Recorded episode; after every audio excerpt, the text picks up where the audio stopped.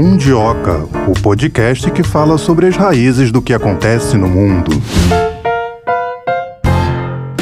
Mais um episódio do Mundioca no ar, saudando aqui meus queridos ouvintes. Muito obrigada pela companhia, saudando também Melina Saad, hoje de roxo. roxo. Estamos na mesma paleta hoje, hein, Olha, Melina? eu estou de fúcsia, não é roxo. Estamos na mesma paleta, Mesma eu tô paleta. de rosa. Eu achei que eu estivesse de rosa falhou também. a voz, tô de rosa.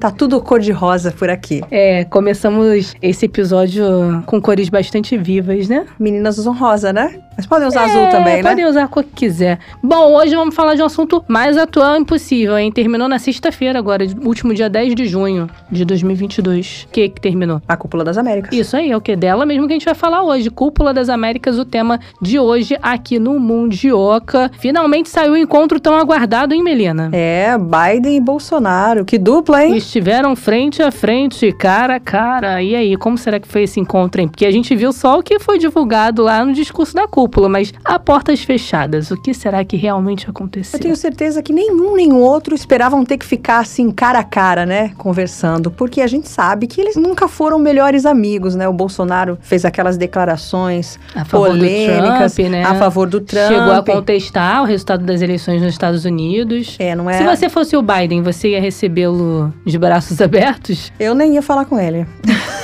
Não ia fazer questão de encontrar, não, né? Por isso que eu sou jornalista, não sou da política, Mas né? há quem diga que esse encontro foi interessante para os dois lados, né? Foi interessante pro Biden também ter a presença do presidente Jair Bolsonaro por lá, devido a esse clima aí com países da América Latina, né? É, também porque foi pouca gente, né? O Brasil era mais um, né? Contou por isso. É, foi uma presença significativa para encher a cúpula, né? É, pra encher a casa, né? Tava. Alguns países sendo deixados de fora, em contrapartida, teve gente que se recusou aí por conta disso, né? E teve essa polêmica também, né? Dos Estados Unidos não ter convidado é, os países que ele entende que não são democráticos, né? Mas imagina só, né? Se a gente só conversar com quem concorda com a gente. O presidente da Argentina, que foi um dos que mais é, alfinetou, né? Foi um dos que mais alfinetou. O presidente Joe Biden, ele disse justamente que o país anfitrião não tem direito de rejeitar outros países, ou seja, tem que receber todo mundo. E ele fez esse discurso olhando nos olhos do Biden. Que corajoso, hein?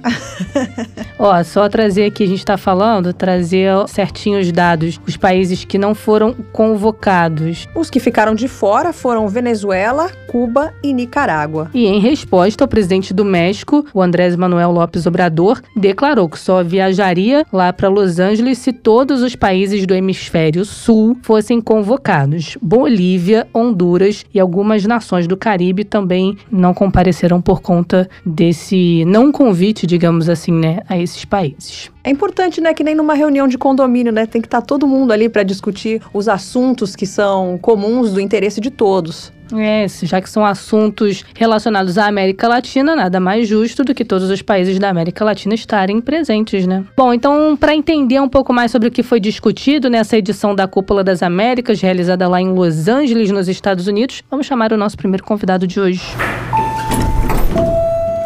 Vamos dar as vindas para o professor Leonardo Neves, professor de Relações Internacionais do IBMEC, para a gente conversar um pouquinho sobre Cúpula das Américas. Tudo bem, professor? Tudo ótimo, como é que vocês estão? Tudo ótimo por aqui também, professor. Um prazer tê-lo aqui no Mundioca. O senhor acha que uma cúpula que é presidida por um país que deixa outros que não concordam com ele de fora é democrática? É difícil, né? A questão da presença de Cuba na Copa das Américas ou até dentro da OEA, seria a nossa organização regional, há muitos anos, né? na realidade, Cuba não faz parte, ela é colocada de lado. Esse é um tema recorrente nesses encontros, seja da OEA, seja da Copa das Américas, enfim, de crítica à exclusão de Cuba. Essa exclusão, ela começa a ser revertida na realidade lá com o governo Obama, quando ele começa a fazer uma sinalização de aproximação, só que ela, enfim, volta tudo atrás com o governo Trump. E o governo Biden, que me parece um governo frágil, é um governo, enfim, na tentativa de lidar um pouco com o conjunto amplo de críticas que ele sofreu do governo Trump, né, e dos apoiadores do governo Trump, que ele seria um governo frágil, que o Biden não era um presidente forte e tudo mais, então ele tenta ser duro em algumas posturas tradicionais do governo americano, como essa, tentar é, tirar, enfim, determinados países da lista de convidados. Então, quer dizer, não é nada novo, mas é uma pena porque é um retrocesso em relação a uma tendência que a gente vinha vindo até o governo Trump. Em comparação com outras edições do evento, professor, a gente pode dizer que essa edição teve uma melhoria ou houve um retrocesso? Como que a gente pode comparar essa edição com outras passadas? Eu acho que a gente tem várias métricas poder definir se é sucesso ou que é retrocesso, né? Quer dizer, do ponto de vista de inclusão, me parece que há um retrocesso. Muitos países importantes que se negam, bom, que não foram convidados, alguns países não foram convidados, outros países importantes que não viram nenhum valor no evento e basicamente não foram, ou pelo menos é, alguns deles quase não foram, só foram porque os Estados Unidos teve que fazer um grande esforço de última hora como foi o caso do Brasil, como foi o caso da Argentina, para que esses líderes fossem. Então, nesse caso, é um retrocesso. É, do ponto de vista programático, me pareceu um pouco mais do mesmo, né? Quer dizer, é, não teve nenhuma, não se tem nenhum grande saldo, nenhuma grande política, nenhuma grande tentativa de negociação. Eu, eu acho que uma referência boa para isso foi a primeira cúpula né, de Miami, em 94, onde o Bill Clinton chega na cúpula com uma grande proposta, que é a questão da, da negociação da ALCA. Não aconteceu, é verdade né, depois de alguns anos de negociação. Mas no final das contas, havia uma proposta, enfim, mais ambiciosa na mesa.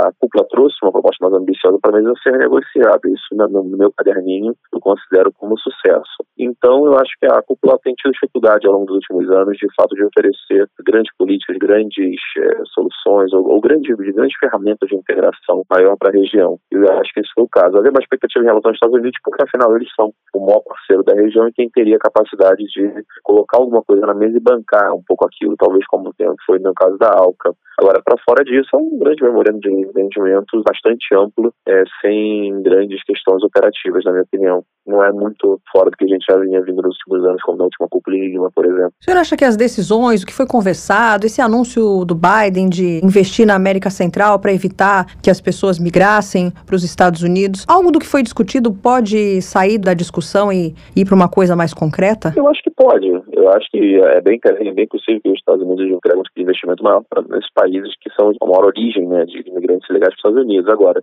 tem duas coisas importantes, né? Quer dizer, a culpa é das Américas. E aí é toda a proposta dos Estados Unidos e toda a percepção que fazendo em relação à migração é basicamente em relação a alguns centro-americanos vão para os Estados Unidos. A preocupação é Estados Unidos. Ele está com a. Ele está usando a cúpula, que não é o Biden só, que os Estados Unidos têm essa, ele, com frequência tem essa percepção, né? Quer dizer, eles usam a culpa das Américas para tentar resolver um problema que é um problema doméstico deles especificamente, não para de todo mundo. A questão da migração. A questão do desenvolvimento. Você tem questão de migração, refugiados, sei lá como você pode mais chamar, é na América do Sul. Você tem imensos fluxos de colombianos ao longo da época das Farc, você tem imensos fluxos migratórios de venezuelanos, tanto na Colômbia quanto no Brasil e outros países. Então, quer dizer, é, quando você fala a questão de migração para as Américas, é, para o hemisfério americano, a coisa é muito maior do que simplesmente só olhar para as pessoas que vão cruzar o Rio Grande nos Estados Unidos. Né? Então, acho que os Estados Unidos ele perde um pouco a região, ele perde o interesse da região em tentar lidar com essas questões quando ele foca basicamente no problema que é basicamente doméstico dos Estados Unidos. Para além disso, para ir diretamente na linha da sua pergunta,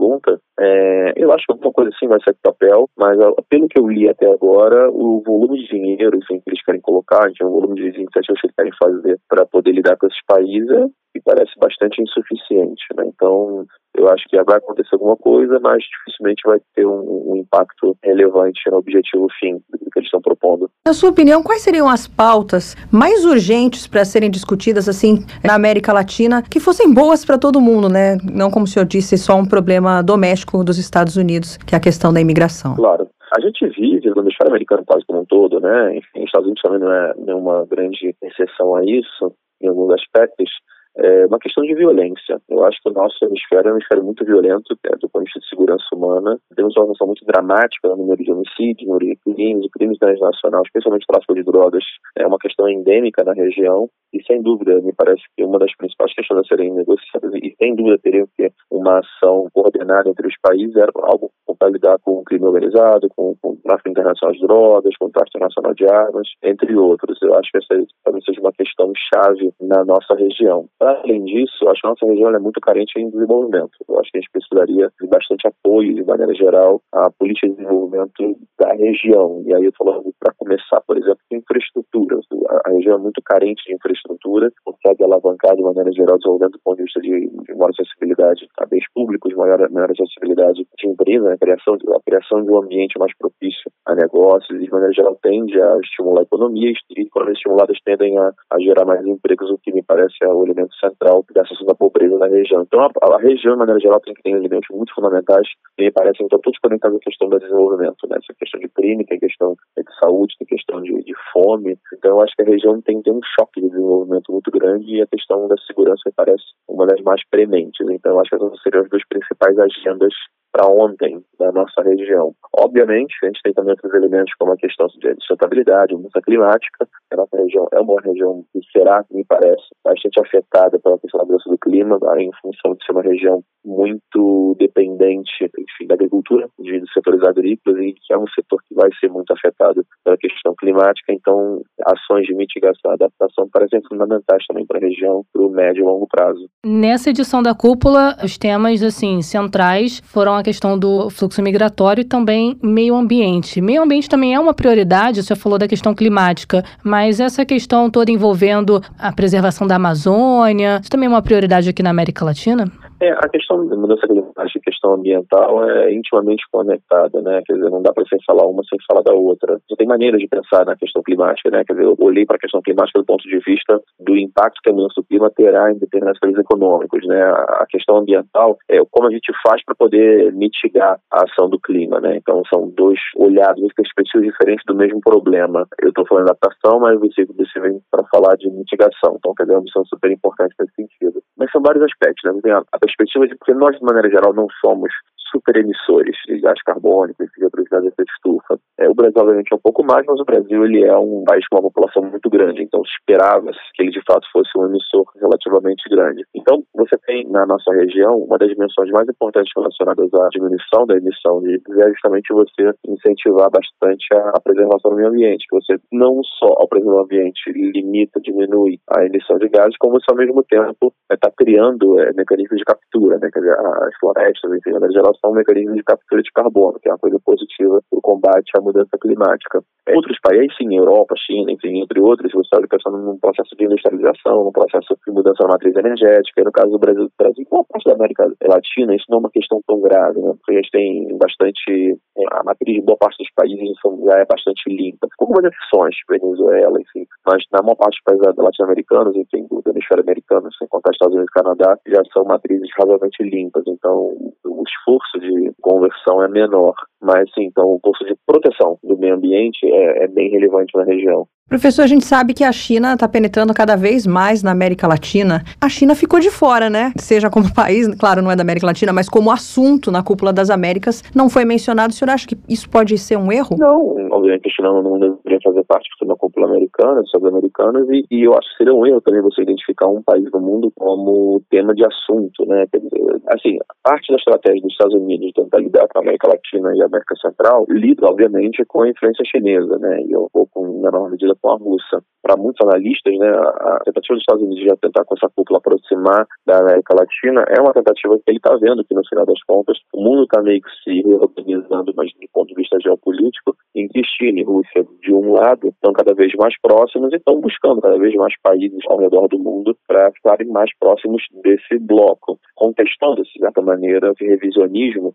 da ordem mundial vigente até esse momento. Os Estados Unidos, em certa medida, a Europa, as Américas, de maneira geral, sempre foram meio que o quintal dos Estados Unidos, né, do Reino Unido e agora dos Estados Unidos. Eu acho que é uma de afirmação dessa coisa, né, quer dizer, por exemplo, quando a gente, quando a gente eu enquanto Biden, quando quero reagir contra a Rússia em função da, da guerra ou qualquer outra coisa, ou quando eu quero, por exemplo, que ninguém aqui use o serviço da Huawei para poder implementar 5G na região, eu gostaria de, olha, pessoal, a Rússia é um país criminoso e ninguém pode comprar coisa da Huawei porque tem risco de espionagem. Ele gostaria que todo mundo da América basicamente concordasse em unissono, né, com ele. Só que não é isso que a gente está vendo. A gente está vendo já que vários países ignoraram os apelos americanos e foram comprar os que acessaram o serviço da Huawei e vários países, enfim, Brasil e Argentina, por exemplo, visitaram recentemente a Rússia. Então, eu acho que a tentativa dos Estados Unidos é tentar se aproximar cada vez mais e assegurar que essa região daqui é uma região consolidada dentro da sua esfera de influência. Obviamente, em relação a quem? Em relação à maior influência que a China, especialmente, tem tido na região. Então, está implícito que a tentativa americana de aproximação da região, de tentar ficar mais próximo, né, dar mais atenção para a região, é justamente em relação à presença chinesa. Então, acho que a pergunta não é se foi um erro, né, quer dizer, já vai implícito que o espectro da Argentina rondou a cúpula desde o início. Falando na Argentina, queria que o senhor avaliasse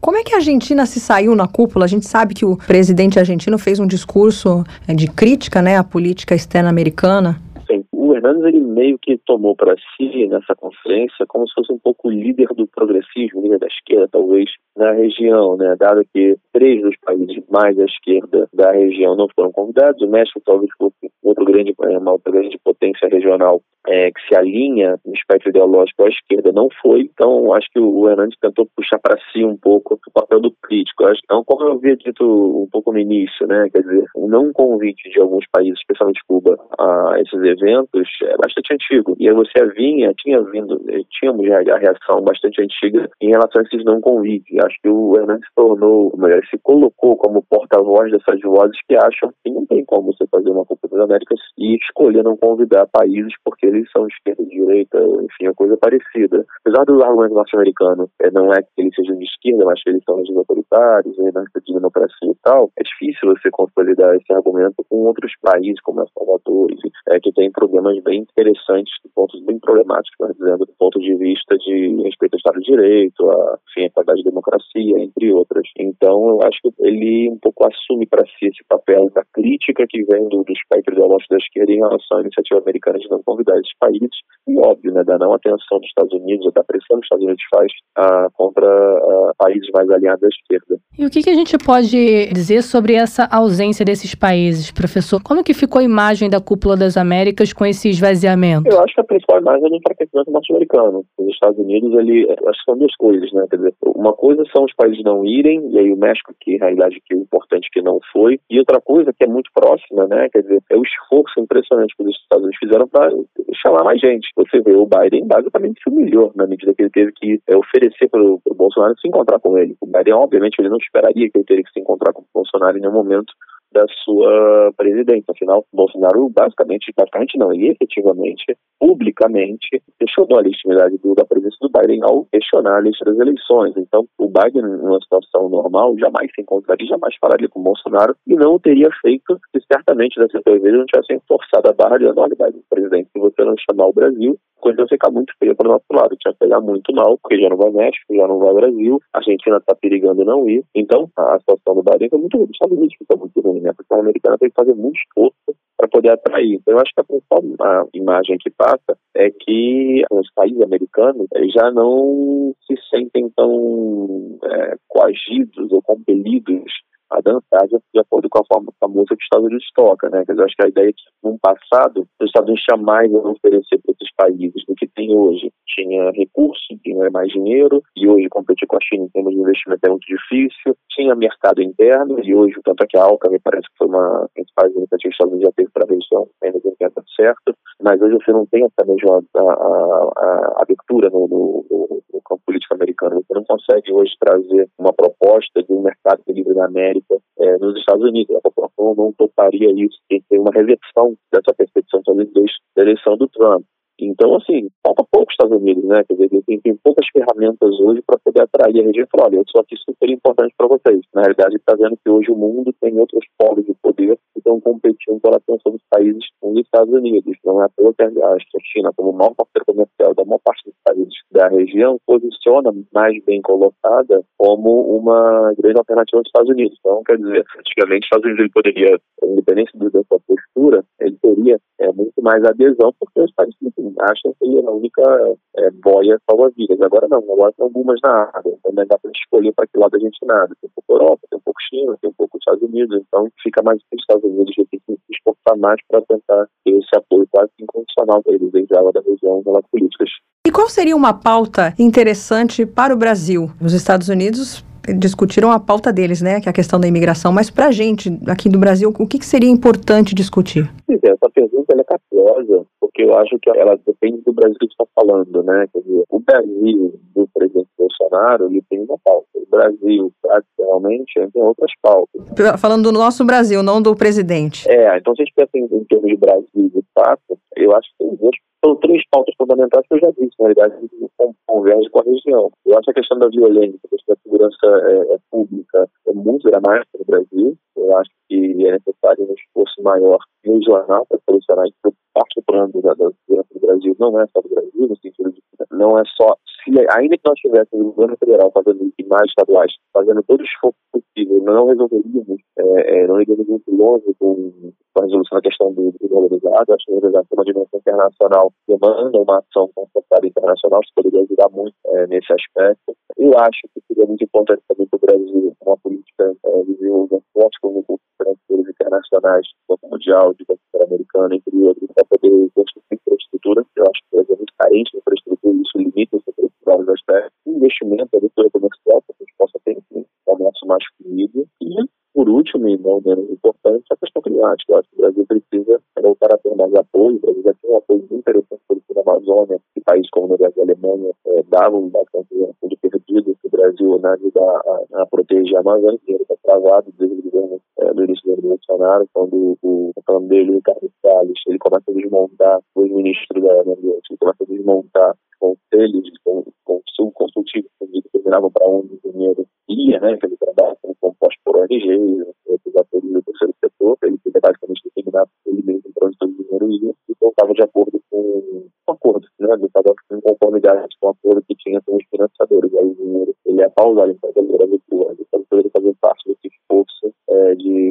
mais dinheiro, acho que esse é o ponto, né, de criar iniciativas que pudessem ajudar o Brasil no seu enorme é, desafio de presença de, de, proteção do ambiente. Professor Leonardo Neves, da de Relações Internacionais do IBMEC, eu agradeço muito seus esclarecimentos, sua presença aqui com a gente no Mundioca. Nada, foi um grande prazer. Um abraço, professor. Tchau, tchau. Abraço, tchau, tchau. Pois é, um dos assuntos mais polêmicos desse encontro, nessa Cúpula das Américas, que está na sexta edição, segundo analistas, né? Inclusive esse último que falou com a gente aí foi uma cúpula esvaziada, uma das edições assim menos promissoras, sem resultados significativos, né? Projetos inócuos, né? Poucas coisas devem sair do papel virar projetos concretos em benefício dos países da América Latina. Falar de algum desses projetos aí, a gente até perguntou para o professor né, se eles poderiam sair do papel, trazia algumas das propostas que foram anunciadas nessa edição da cúpula em questão. Um deles diz respeito ao compromisso norte-americano na luta contra o desmatamento, o anúncio de uma contribuição de 12 milhões de dólares, o equivalente a 58 milhões e 600 mil reais para o Brasil, Colômbia e Peru, em defesa da Amazônia, uma iniciativa para reduzir o desmatamento associado à exploração madeireira e de matérias-primas e as emissões de gases de efeito estufa relacionadas às cadeias de suprimento agrícolas. E também, como a gente falou aí nesse bate-papo, né, o anúncio feito pela Kamala Harris em relação ao enfrentamento à crise climática, esse investimento aí de estimado, né, 239 bilhões de reais. Acesso a financiamento, a esse financiamento será facilitado para os países que enfrentam desastres climáticos, como furacões, enchentes e crises em geral que causam grandes ondas de migração.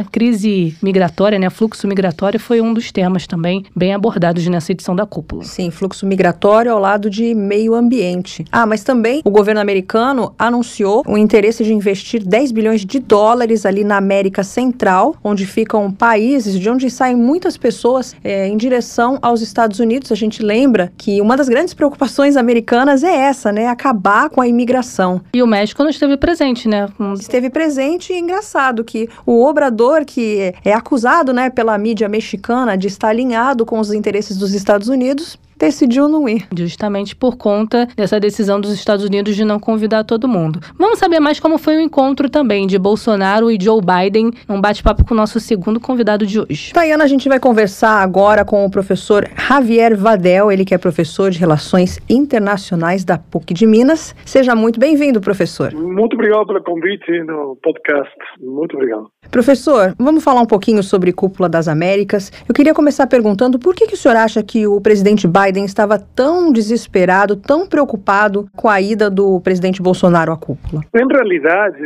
a cúpula não foi um sucesso. Não foi dividir entre sucesso e fracasso, mas não foi um sucesso. O presidente Biden precisava do presidente Bolsonaro nessa cúpula.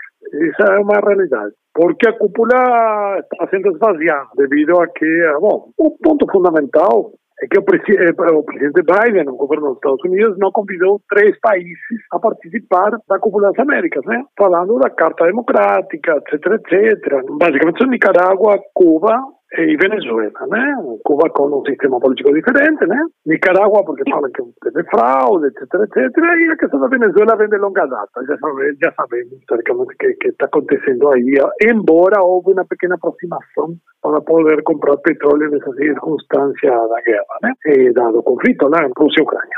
Então, embora não tenha maior afinidade com Bolsonaro, né, o governo Biden um histórico que nós conhecemos, né, o governo Bolsonaro mesmo, e gente do governo dele torcendo pelo Trump, falando por Trump, né? Parece que houve uma negociação e a presença do Brasil como país mais importante da América do Sul, pelo menos, né? E um dos mais importantes da América Latina, era fundamental. Esse é um fato crucial. É, oito países é, se recusaram a participar. Um deles, com um peso muito grande, que é o México, né? Manuel López Obrador, presidente mexicano, se recusou a participar porque não entendia que a discriminação de qualquer país da América Latina seria prejudicial para a cooperação. Então, nesse contexto que foi que para os Estados Unidos era importante a presença de Bolsonaro, embora não muito confortável. E como o Brasil se saiu, professor, na cúpula? A cúpula não teve muitos resultados concretos. Essa é a verdade.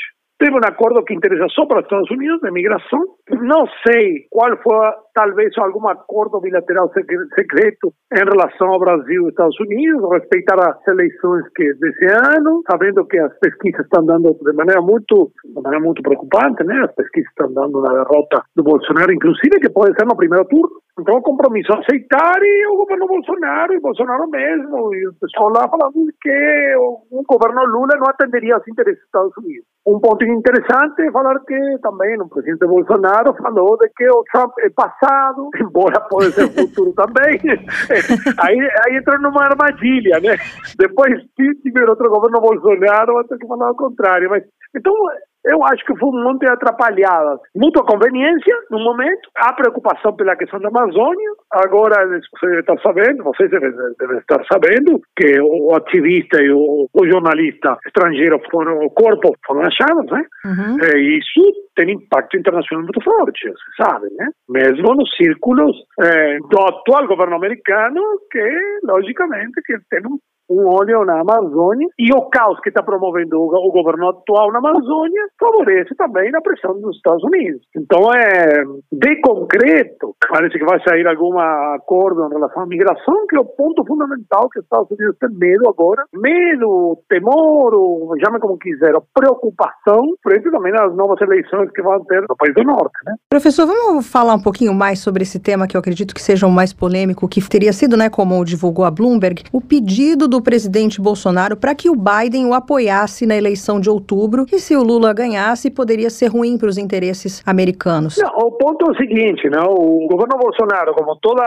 direita e extrema direita na América Latina, tem um compromisso, isso uma questão que não tem exceções, com a liberdade econômica, neoliberalismo, chame como quiser. E nesse sentido, a política de privatização talvez seja uma fase desse programa neoliberal. E há um interesse muito grande eh, do governo Bolsonaro de acelerar as privatizações, focando agora na questão da Eletrobras, onde entrariam eh, capitalistas pro-americanos, atlanticistas, né? fundos de investimento americanos. Então, logicamente, se Lula já falou que ia reverter a situação, que não ia permitir a privatização da Eletrobras, que são as joias da coroa né, das empresas estatais como a Petrobras. Então, nesse sentido, os grandes interesses americanos estão né, de olho nessa questão e o que falou Bolsonaro é, frente aos assessores e ao Biden é basicamente, oh, tomem cuidado porque aqui outro governo não atenderia aos seus interesses. Então eu preciso de apoio. Não sei como virá esse apoio. Já sabemos que Estados Unidos, para defender seus próprios interesses, não tem nenhum problema, né? E a questão da, da democracia é utilizada politicamente. Isso se vê ao longo da história,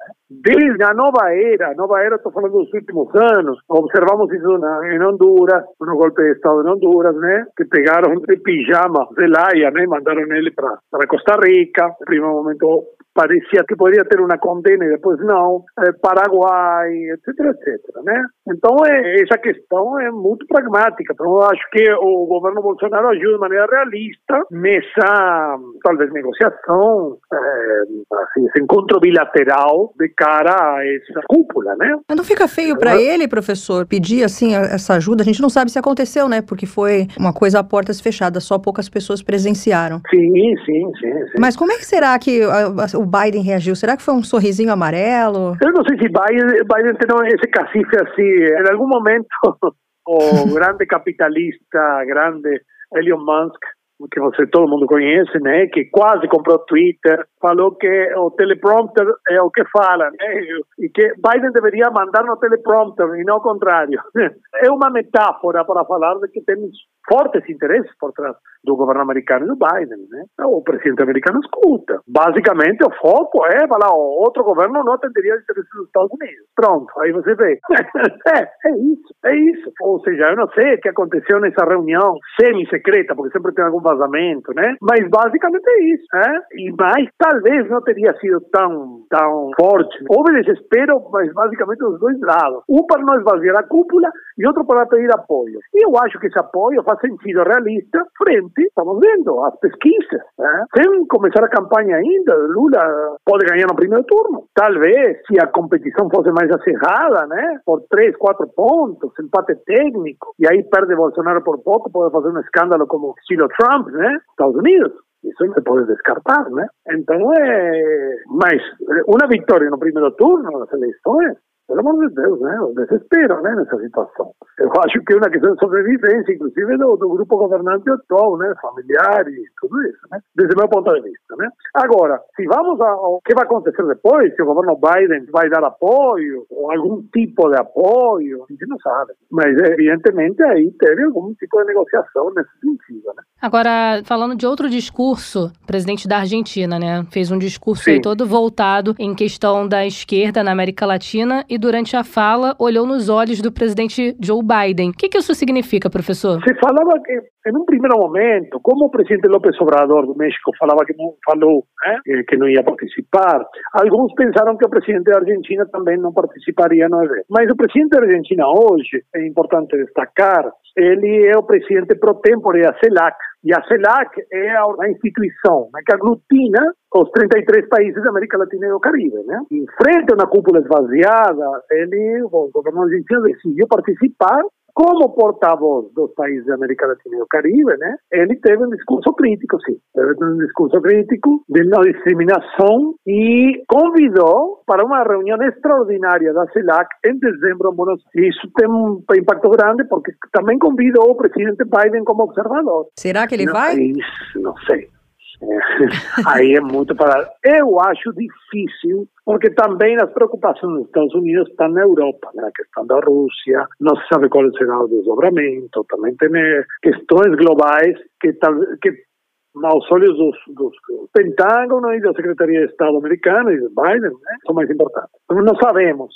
Eu sou um pouco cético. Vamos ver os desdobramentos, né? De qualquer maneira, foi crítico, sim, da não tem que discriminar, etc, etc, né? Um discurso eh, levantando as bandeiras progressistas, mas nesse caso, bom, representando a CELAC, né? Eu acho que não só a Argentina, e sim a Argentina como presidência pro tempore da CELAC. Então, a, a, o discurso do presidente Alberto Fernandes tem essa dupla, essa, essa duplarista, né? Ou característica, né? Não? Como Argentina e como representante da América Latina neste momento. Né? Professor, voltando a falar do discurso do Bolsonaro, dessa vez o discurso de entrada, né? Ele falou sobre seis minutos, enquanto que o Biden fez uma abertura de um minuto e meio, e o discurso dele teve vários assuntos, assim, meio que é, fora de contexto da cúpula. O que, que o senhor acha que, assim, ficou parecendo? O que, que o Bolsonaro queria com isso? Não, mas não sei se foram fora do contexto. Lembrem que eh, o Bolsonaro já fez isso na ONU também, né? Lembram que na ONU também foi fora do contexto. Também falou da Amazônia, de, de ajudar a preservar a soberania na Amazônia.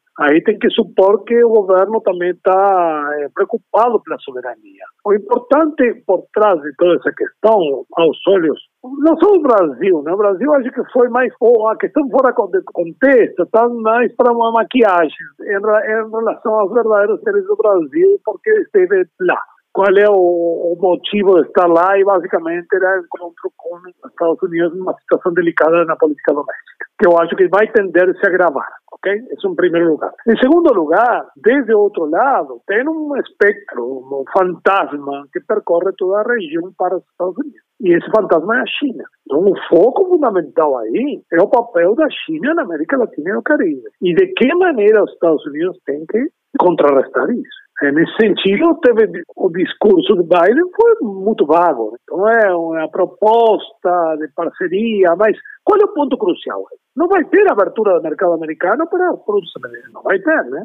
Os Estados Unidos não se apresentam como uma liderança, é, no sentido de fornecer bens públicos, etc, etc. Então, eu acho que foi um passeio nesse sentido, a cúpula e os discursos, muito pouca relevância, desde o meu ponto de vista. Talvez o, Fernandes tenha um pouco mais pelo fato de representar os países da América Latina e o Caribe, né, como CELAC, e colocar a questão, né, a contragosto, né, talvez nós estamos aqui, mas não gostamos de discriminação. Desde a cúpula de 94, que foi a primeira, né, 98, 94, o governo Clinton, talvez foi uma das cúpulas mais esvaziadas, e não só esvaziadas de atores estatais, esvaziada de conteúdo, porque num primeiro momento as cúpulas estavam giravam em torno de uma associação de livre comércio. A AUCA no primeiro lugar, depois eh, acordos de livre comércio com alguns países da América Latina e ir fazendo de maneira bilateral. Então, a ideia é fazer acordos de livre comércio, no qual talvez tenha como exemplo o TPP de Obama, né, Trans-Pacific Partnership, que é um modelo parecido ao OMC Plus, que favorecia muito as companhias americanas também, né, mas agora está esvaziado um programa muito vago, que não envolve investimentos em infraestrutura, que envolve eh, basicamente alguma política de migração, e em segundo lugar, não inclui a abertura de mercados americanos, do, do mercado americano, Estados Unidos, aos produtos e bens da América Latina e do Caribe. Então, nesse sentido, eu acho que se parece mais a um fracasso em relação ao alvo, desde meu ponto de vista, o alvo fundamental, como contrarrestar a China e por que não pensar em outros atores emergentes como a Rússia, a Índia no futuro, por que não na região, como contrarrestar isso e com uma política abrangente, né? Como alguns poderiam até esperar um plano Marshall para América Latina, de desenvolvimento, mas a Guerra Fria só ficou na retórica, né? Mas não condiz com a materialidade, com a prática, as práticas. Sentido, não tem muito que comentários em relação a discursos que foram realmente descontextualizados ou irreais, né? Então, é, irreais no sentido de alguma contrapartida de uma cooperação genuína? Que favoreça as partes. A cooperação não pode favorecer, a cooperação não existe favorecendo um ator só?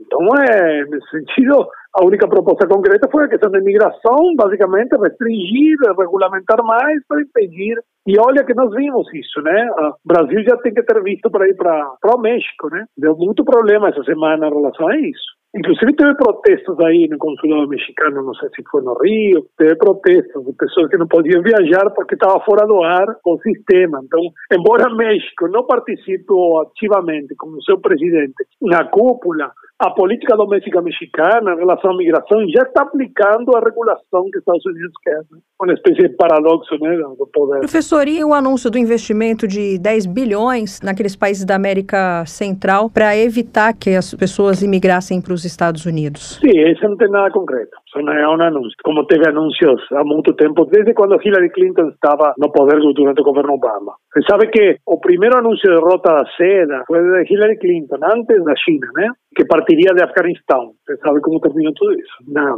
zero. Depois veio o anúncio da, China, né? 2013 e 14, né?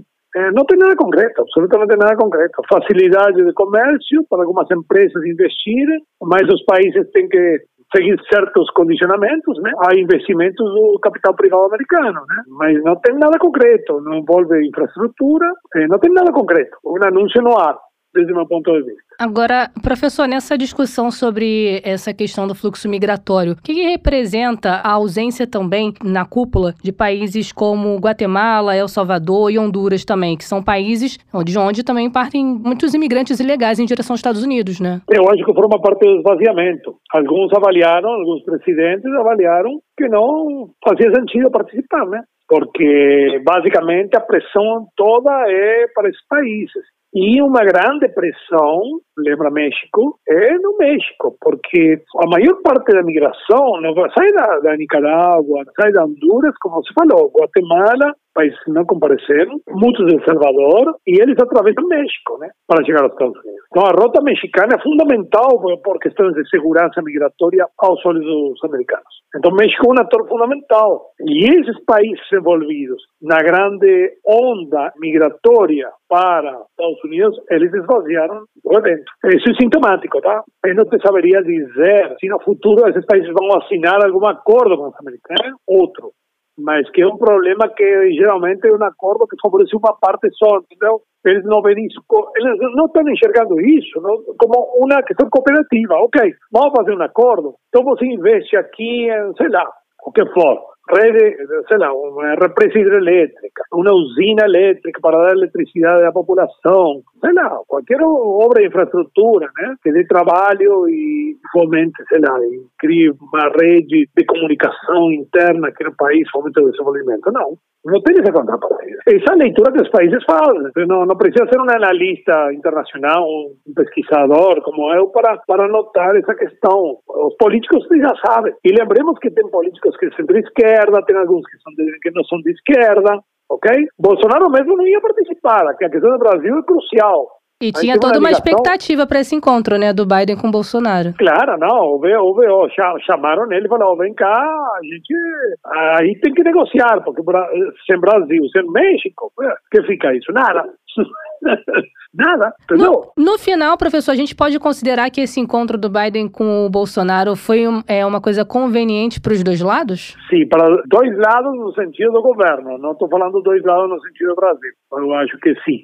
Eu acho que pode ser um elemento de aproximação, sempre teve afastado, né? como te falei, a, aposta do governo Bolsonaro por Trump custou caro, né, no primeiro momento. E as críticas também do governo americano em relação à Amazônia, à preservação do meio ambiente, que é uma agenda que Bolsonaro eh, despreza. Não só Bolsonaro, mas o grupo que, ministros que teve, tudo, é uma agenda de, que para eles é, não é menor, é, é, não existe. Né? Então, eu acho que para a tática de Bolsonaro, do governo, é, sim, essa viagem pode pode ter frutos. Isso vai fazer com que o governo Biden e a mídia americana, eu acho isso muito difícil. E esses casos que estão acontecendo na Amazônia agora, que são de conhecimento público, global, mundial, né, também não favorece não. Essa agenda antiambientalista é muito muito resistida na Europa também. Então, é, vamos ver o que acontece, né? Não é fácil, não. É, mas eu acho que eles foram lá para algum ganho tático nessas circunstâncias. Ganhos expressivos para o Brasil em termos gerais, eu não sei, eu não vejo. Para o Brasil, em termos de investimentos. Agora, para o governo, talvez sim. E para o lado do governo Biden, de que forma esse encontro com Bolsonaro foi positivo? acho que foi esporádico, só não esvaziar a cúpula. o governo Biden, aqui entre nós, né? O governo Biden ele tem uma popularidade muito baixa, né? que está sofrendo problemas internos muito graves, produtos de várias questões, desigualdade, agora vem os republicanos com tudo, o Trump também, supremacistas brancos, tidos como terroristas internos, que são um perigo, né? Então, está é, tranquilo para, para o governo Biden, acho. Vamos ver, né? Se, se perder a eleição Biden agora, vai ser um grande fracasso, né? Inclusive, fracasso em relação a todas as políticas que quer implementar, seja esas infraestructuras para dentro dos Estados Unidos. Una política de, porque sabemos que Estados Unidos tem serios problemas de, de, infraestrutura, de investimentos, e houve um pacote, uma proposta muito grande no governo Biden e isso não vai para frente, né? E ele precisa de maioria no Congresso. Não estamos falando de um governo forte, não. Então, num primeiro momento, acho que foi, bom, mostrar que a cúpula não foi esvaziada. O senhor diria que foi um fiasco? Foi, foi. Aí não tem. Quando eu falei que não foi um sucesso, significa um fiasco. Fracasso não, não me atrevo a falar de branco e preto, né? Porque fracasso, mas talvez será se mostrar nessa cúpula e. Mas não vai ter resultado concreto. Sabe qual foi o fiasco maior? o grande fracasso é maior do que a cúpula. Por quê? Porque eles não têm uma política coerente se não é a questão de defesa, segurança, né? frente à presença chinesa na América Latina e no Caribe. Isso é fundamental. É fundamental. A sua opinião, é, essa foi a maior, o maior buraco que a cúpula deixou? É, é, sim, sim, porque não tem, não tem, não tem como os investimentos chineses na região nos últimos 10, 20 anos foram uma coisa impressionante.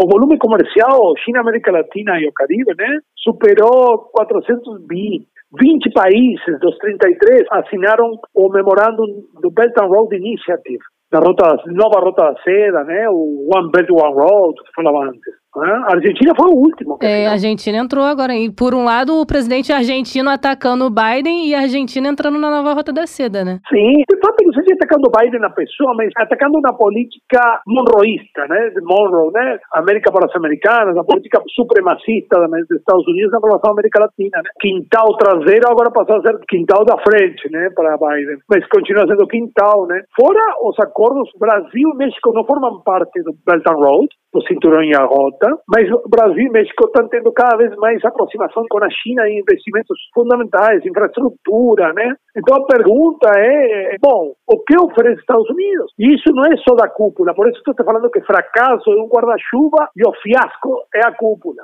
Por quê? Estados Unidos fala, você não tem que ter a tecnologia Huawei, a tecnologia 5G, que é chinesa mais avançada, aqui é tudo Huawei no Brasil, né? Bom, ok, não podemos ter Huawei. O que vocês oferecem em contrapartida. Estados Unidos não tem nada para oferecer. Né? Vocês não podem aceitar investimentos da China em infraestrutura. Ok, e vocês que oferecem? Não tem nada para oferecer. Então há um esvaziamento da liderança em termos materiais. Né? E isso é, é muito complicado. Isso não é só a América Latina. Mas a América Latina é, para eles, o pátio, o quintal traseiro.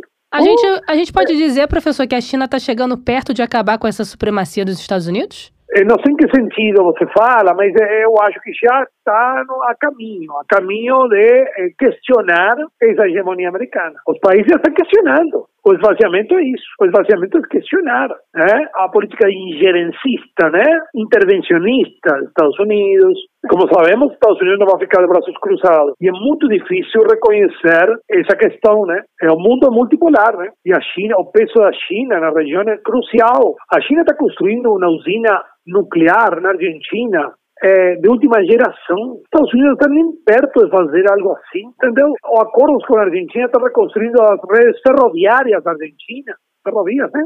Estados Unidos não vai fazer nunca. Então não é uma questão de opção, entendeu? Não tem opção. Estados Unidos não coloca outra opção. Professor, eu vou encerrar a nossa entrevista aqui dizendo que na cúpula eles não falaram na China, mas aqui no Mundioca a gente fala a gente muito da, fala China, da China, sempre. E já vou convidar o senhor para uma próxima vez, porque eu sei que o senhor também é coordenador do núcleo da China, na PUC de Minas, né? E sim, sim. te agradeço muito por essa entrevista. Não, quando quiser. E vamos voltar a conversar desta vez sobre a China, professor. Adorei o bate-papo, professor. Até a próxima. Até a próxima. Obrigado pelo convite. Um abraço. Tchau. Tchau, tchau. Bom, e depois da realização aí dessa edição da Cúpula das Américas, o Ministério das Relações Exteriores divulgou uma nota, um comunicado aí através da assessoria de imprensa, dizendo o seguinte: o presidente da República do Brasil, Jair Bolsonaro, se reuniu com o presidente dos Estados Unidos, Joe Biden, em Los Angeles, no dia 9 de junho de 2022. Na ocasião, o presidente Bolsonaro agradeceu o convite do mandatário norte-americano para a nona edição da Cúpula das Américas e para o encontro bilateral que propiciou ampla troca de opiniões sobre temas de agenda bilateral, regional e internacional. Brasil e Estados Unidos mantêm quase dois séculos de relações diplomáticas, relacionamento baseado em princípios e valores compartilhados, como a democracia, o Estado de Direito, a liberdade econômica e os direitos humanos. As relações bilaterais passam por estágio positivo, havendo amplas possibilidades de aprofundar a cooperação em temas como energia, defesa, espaço, ciência ciência e tecnologia e comércio e investimentos, com ênfase numa maior integração de cadeias de suprimentos em setores chaves para as duas economias. Ainda segundo esse comunicado, o presidente Jair Bolsonaro expressou o desejo brasileiro de seguir trabalhando com os Estados Unidos em prol dos valores democráticos no hemisfério, em linha com os compromissos assumidos no âmbito regional. Os dois presidentes enfatizaram o papel de cooperação entre Brasil e Estados Unidos na busca de soluções para desafios como a segurança alimentar alimentar, a transição energética e o desenvolvimento sustentável. Ressaltaram também a importante cooperação bilateral no enfrentamento da pandemia de Covid-19 e a determinação de contribuir de forma conjunta para o fortalecimento da capacidade de toda a região na área de saúde. Ressaltaram ainda os esforços conjuntos na área humanitária, em especial no acolhimento de refugiados. Durante a reunião, os presidentes Bolsonaro e Biden trataram da importância de manter diálogo reforçado entre os dois países em foros internacionais,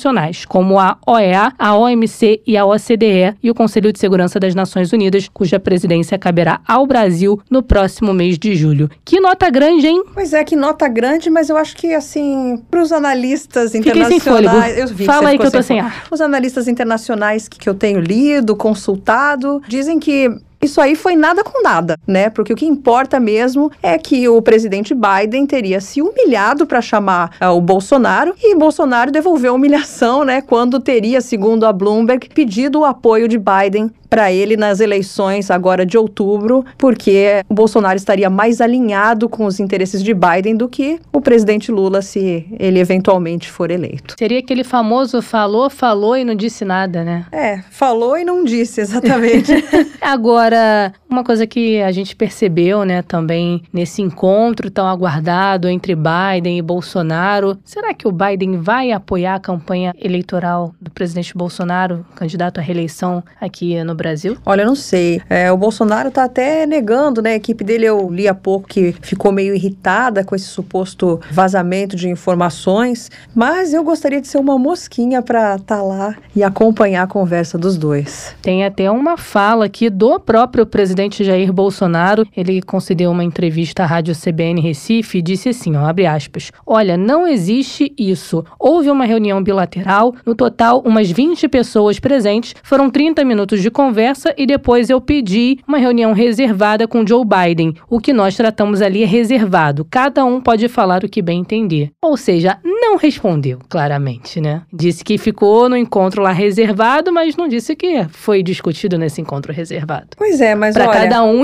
achar aquilo que bem entender. É, fica aí com a imaginação. Mas fato é que não seria impossível ele pedir um apoio às vésperas da eleição. Uma eleição que está polarizada e que promete ser acirrada. Vou abrir outras aspas aqui. Os Estados Unidos têm o governo brasileiro como aliado para fustigar os governos de Cuba, Venezuela e Nicarágua. Utilizando a metáfora de Bolsonaro, o seu encontro com Biden foi um. O seu encontro com Biden, o presidente americano, foi um casamento de conveniências. Foi ele mesmo quem disse isso. Ainda falando sobre a polêmica, se Bolsonaro pediu o apoio do Biden ou não, é importante gente lembrar que as pesquisas de opinião apontam Lula em primeiro lugar na corrida ao Palácio do Planalto, ou seja, Bolsonaro tem até motivo, né, de estar preocupado com o desfecho dessa eleição. Ele também tem falado tanto sobre a eleição ser legítima ou não. A gente não sabe como ele vai se comportar com o resultado da eleição em outubro. Voltando para a Cúpula das Américas, Você falou em casamento, eu lembrei aqui de uma declaração do subsecretário de Departamento de Estado dos Estados Unidos. Ele descreveu a relação entre os Estados Unidos e a América Latina como um casamento em que nem tudo é perfeito. Mas não existe casamento perfeito, né, meu amigo?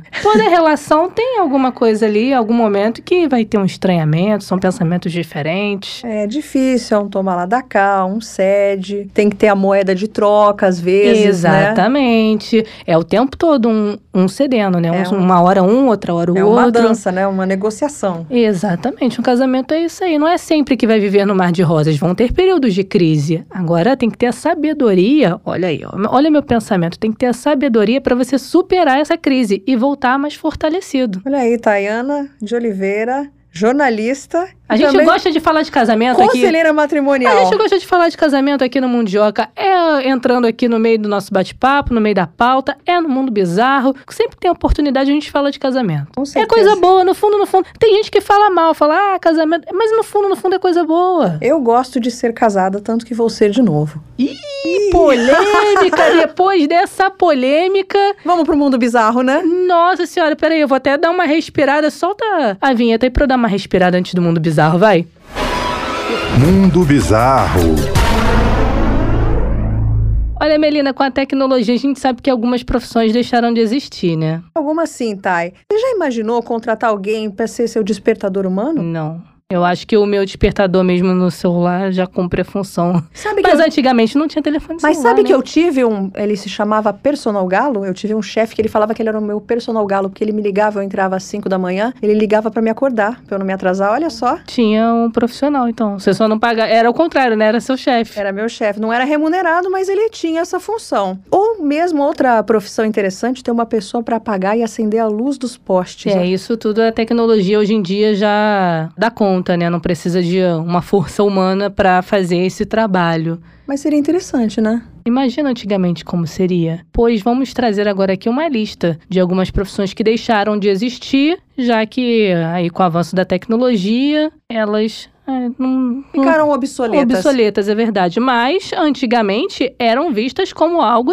inovador, necessário para a saúde. Conta pra gente aí, Melina, algumas dessas profissões. Uma delas eu acabei de falar, que é acendedor de poste. Antes do surgimento da energia elétrica, os postes de iluminação da rede pública precisavam, eles dependiam de um sistema de iluminação a óleo ou gás. E como era preciso que fossem acesos manualmente no fim da tarde e apagados no início da manhã, além de receber manutenção, a profissão de acendedor de postes era necessária para os grandes centros urbanos, que também eram conhecidos como locais que dispunham de uma certa regalia. No Brasil, o Rio de Janeiro foi a primeira cidade a receber luz elétrica. Com a criação da lâmpada em outubro de 1879 por Thomas Edison e a consequente popularização, além da expansão do sistema elétrico, a profissão ficou desvalorizada e acabou ficando obsoleta. Tem outra engraçada aqui também. Ih, lá vem, hein? Essa aí você vai gostar. Qual? Caçador de ratos. Uh, rapaz. Hoje pro- em dia tem o detetizador, né? É, não deixa de ser um caçador de ratos É, também, não deixa né? de ser, mas é e não é ao mesmo tempo, né? Conta aí como é que era antigamente. Atualmente é comum, né, como você mesmo disse, a gente ter é, um dedetizador. Mas quando não existiam esses venenos eficazes, era comum que fossem contratados esses profissionais caçadores de ratos. A Europa sempre teve muitos problemas com a proliferação de ratos e outros insetos. E esses profissionais eram importantes no fim do século XIX e até no começo do século XX. Eles utilizavam várias técnicas para capturar os ratos, como armadilhas, e até recebiam ajuda de cachorros. Os ratos eram procurados em bueiros, sótãos, porões e esgotos. É, olha aí, ó. Será Nova York que poderia ter aderido? Será que ganhava bem? Não sei. Uma outra profissão que acabou é operador de mimeógrafo. Se você é da geração millennial, você deve ter visto o mimeógrafo sendo utilizado, por exemplo, por professores para imprimir manualmente provas e apostilas. Eu adorava quando logo assim que saía aquele cheirinho Quentinho, de álcool. né? Gostava, gostava. Ele pode ser considerado o avô da impressora como a gente conhece hoje. É verdade. Você chegou a pegar a máquina de escrever? Olha, meu avô tinha uma, assim. Eu cheguei a pegar a reta final da máquina de escrever também. Devia ser difícil, né? Porque se você errasse algum É. um, um acento, tinha que voltar tudo. Era mais complicado. Não Mas era- nós somos da geração millennium. É. Mimeógrafo, máquina de escrever, olha aí. Que bom, né? Porque a gente digita tanto, né? Uhum. Já pensou ter que gastar uma folha de papel cada vez que a Cada gente vez erra? que erra, não, aí não dá. Bom, mas voltando ao mimeógrafo, Voltando ao mimeógrafo, com o surgimento das novas tecnologias como tudo, a profissão ficou obsoleta. E tem também, essa é boa, hein? Ressuscitador. ué, como era isso? Era uma profissão considerada ilegal no século XIX porque eles eram contratados para invadir cemitérios com a intenção de roubar cadáveres para as universidades estudarem o corpo humano, uma vez que o processo para obter cadáver através de meios legais era complexo e demorado. Gente, mas aí a pessoa. Não, não sei. É, ressuscitador. Você Você, imagina imagina. que Imaginei que a pessoa ia ressuscitar, mas não, eles só estavam tirando o corpo do caixão. Só tirar o corpo. Que doideira. Loucura, né? Doideira, tá maluco. E despertador humano, que é- hoje em dia a gente tem o nosso celular, né? Tem o celular aí pra despertar. Só botar no modo soneca que ele desperta aí várias vezes. Bom, vamos falar um pouquinho da história. Com a Revolução Industrial, era comum que as pessoas contratassem despertadores humanos, como eu tive meu chefe, né? Pra não se atrasar pro emprego exatamente igual o que o Elcio fazia comigo. A função era pior que o som do alarme do celular atualmente. Era pior do que o a função era pior do que o som do alarme do celular. Pra acordar os contratantes, os despertadores humanos batiam nas janelas usando pedaços de madeira ou jogavam pequenas pedras ah, olha nas que vidraças. prejuízo. Bater na janela, tacar pedra na vidraça. Que violência, ah, não, né? Não precisa disso, não. Essa função foi perdendo destaque com a criação dos despertadores em 1876 e hoje o objeto em si está perdendo espaço para o telefone celular. É, a gente já quase não vê mais despertador despertador, só o despertador do celular mesmo. Tem um último item nessa lista aí, né? Tem mais um, ouvinte de aviões. Como é isso? A função de detector de aviões era utilizada durante a Primeira Guerra Mundial. Esse funcionário servia como um radar para detectar se um avião inimigo estava se aproximando através do som. E o objeto usado para ajudar na tarefa era conhecido como tuba de guerra ou trombeta sonora. Interessante, é, interessante. Assim. Bom, ainda bem que a nossa profissão continue a todo vapor, né? E cada vez mais necessária. Cada vez mais necessária para muitas coisas, né? Você te contar uma história curiosa aqui e engraçada, cabe muito bem aqui no mundo bizarro. Quando eu fazia faculdade, meu primo, hoje já com 14 anos, ele era mais novinho, né? Criança, inocente, não entendia das coisas, ele sempre fazia meio porque acho que é porque ele via a minha reação enfurecida, ele sempre que me via indo para faculdade ou chegando, ele perguntava a mesma coisa. Tayana, você vai ser jornalista ou jornaleira? Ah, essa, essa é velha, hein? Essa é velha. Bom, com essa frase a gente encerra ah, o Mundo essa, Bizarro essa de é hoje. ruim demais. vamos encerrar. Até o próximo episódio. Bom, o episódio de hoje está chegando ao fim, mas lembrando aos nossos ouvintes que é possível nos acompanhar lá no Twitter, arroba Mundioca com K. É, Tayana, além de falar de coisa séria, de política, de assuntos internacionais consistentes, ainda dá pra ouvir uma fofoquinha nossa, é... conselhos matrimoniais. É só o quê? Seguir a gente no Twitter, pegar lá o conteúdo, compartilhar, retweetar, compartilhe com seus amigos, com seus familiares. Fique à vontade, como a gente sempre fala, para usufruir dos nossos conteúdos. Também nas principais plataformas você pode acompanhar todos os episódios aqui do nosso podcast, né, Melina? É sim, a gente termina o Mundioca de hoje, as duas de rosa. As duas na mesma paleta. Isso é que é sintonia. Bom, a gente vai ficando por aqui. Tchau, tchau. Até o próximo episódio do Mundioca. Mundioca, o podcast que fala sobre as raízes do que acontece no mundo.